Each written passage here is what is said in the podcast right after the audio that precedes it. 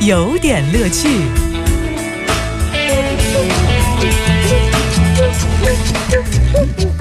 有点有评，加叙加意，中心思想有点乐趣。感谢您在这个早间锁定飞扬九七幺，收听一路飞扬，我是王乐。稍后时间有点乐趣。今天这个主题叫做钱不是这样花的啊。这个说到钱的事儿，我我各位提醒一下哈，您您各位有关注到中国把这个福布斯买了吗？哎哦，这是一个非常了不起的消息。我就在想着下一个事儿，我是不是福布斯该进行一个全国范围内的这个有奖回馈了？我是不是也有机会掏点钱上福布斯榜了？啊，当然在我之前一定是彪哥啊。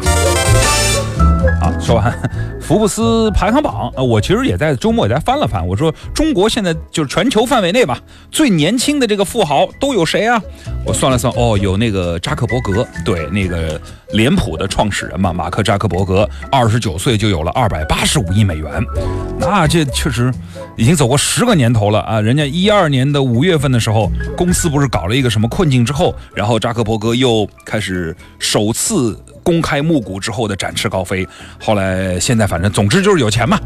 排第二的是哎，这个全球最年轻的有钱人，这是杨惠妍，各位可能知道啊，三十二岁，拥有六十九亿美元，人民币就是四百二十八亿美元了。那是从他爹爹那儿拿来的。他老爸呢是碧桂园的董事长，反正他现在拥有这个企业大部分的股份。我我们不拉仇恨，不说这些人了，我们来说说其他的这个有钱有钱创业。呃，我觉得无可厚非，这也是一种能力和本领的体现。可是就怕有钱会不会花，这个是个很有事儿的、有趣的事儿。今年四月八号，在苏富比的中国瓷品和工艺品的春拍里头，有一个会有公鸡、母鸡和小鸡啊这样的一个天伦寻，就是寻吃东西的图哈。呃，就是小小的一个掌中杯，那个杯子卖了二点八亿港币。刷出了中国瓷器世界拍卖的记录，买家呢是上海的收藏家，叫刘义谦，啊，不是刘谦，刘谦变不出这么大的花样。当时轰动啊！十八号在香港的苏富比，刘义谦呢去交接手续，呃，做了一件事儿哈，先是那个刷卡，拿银行卡刷卡，刷了分六次，把这个二点八亿的这个港币的。这个钱呢就刷到这个苏富比的账上了，之后呢又拿着这个价值连城的这个鸡缸杯，喝了一口茶，我现场洗都不带洗的哈，兴奋之余呢，那那是拿到手擦也不擦，洗也不洗，随手拿起一个茶杯，啪往里头倒点茶，然后，哎，他就说，你看我这个杯子距今有六百多年了，当时这个皇上妃子都是用它来喝的，就我我你看我吸了一口仙气啊。你说我要是有二点八亿港币，我买那个杯子吗？我买中石油啊！我等到它涨到四十八，我再把它卖出去啊！啊，中石油一直亏啊，奇了怪了。听完这条消息，我能做什么呢？我把我桌上那几个在那个茶叶香呃是那个深圳茶博会买的这几个杯子啊，我把它都埋到了我们家的后院儿。哎，我立了块万代相传的牌子，对于我的子孙后代，这我也只能帮他们到这里了。哦，这么值钱哈啊！哎，你说这个他要是当时拿那个开水往那杯子里头倒的时候，如果这个万一杯子再给炸了，这玩笑开大了吧？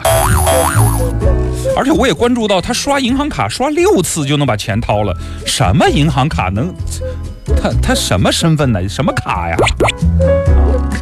其实我也不知道这个二点八亿的这个就是鸡缸杯和两块八的玻璃杯泡出来的茶到底是什么地方有区别？就是。这个刘老师的文化底蕴能托得起来这个鸡缸杯吗？但是也有一些感慨说，你人家花人家的钱，你管得着吗？人家愿意干嘛干嘛，想怎么用怎么用。你你别说，人家说有有不少人说哈，你有二点八亿买这么一个是吧核桃大小的杯子，你还不如做点公益。你干嘛每一次一定要捐钱呢？不是每次都道德绑架，要温馨提示，对吧？要有爱心，你提示他。你看放这么久远，六百多年的杯子，您不带洗就喝。您知道皇上妃子是怎么死的吗？您万一那个这银行卡刷了以后，就谁来还呢？对啊！说另一个事儿，这是匪夷所思的，这超级台风威马逊过境之后，这个琼粤桂三省数十万的受灾群众在高温炎热、水热、水电中断的情况下等待救急。这个时候，救急的来了啊！这个时候最需要什么呢？呃，反正不管需要什么，红十字会拨了几千条的棉被和夹克衫，然后就送过来了。说南方灾区现气温三十度以上，您送棉被和夹克衫，我都笑不出来了。哎。然后说，你这反应速度倒是挺好的啊！你把宝贵的人力、财力、运力，你就用到这儿了啊！我们现在灾区真正需要的是水，是吧？凉席、毛巾被。您给个棉被，您给夹克是干嘛的？您几千条棉被，呃，是吧？这个驰骋千里运到灾区，接收分发，不说占了宝贵的这个资源，你分到这个群众手里，群众这怎么用啊？三伏天盖棉被啊？你那我收着，我我现在我安置房里住，我收到哪儿啊？我放到冬天用，我我得熬得到冬。你先让我把眼前过了呗。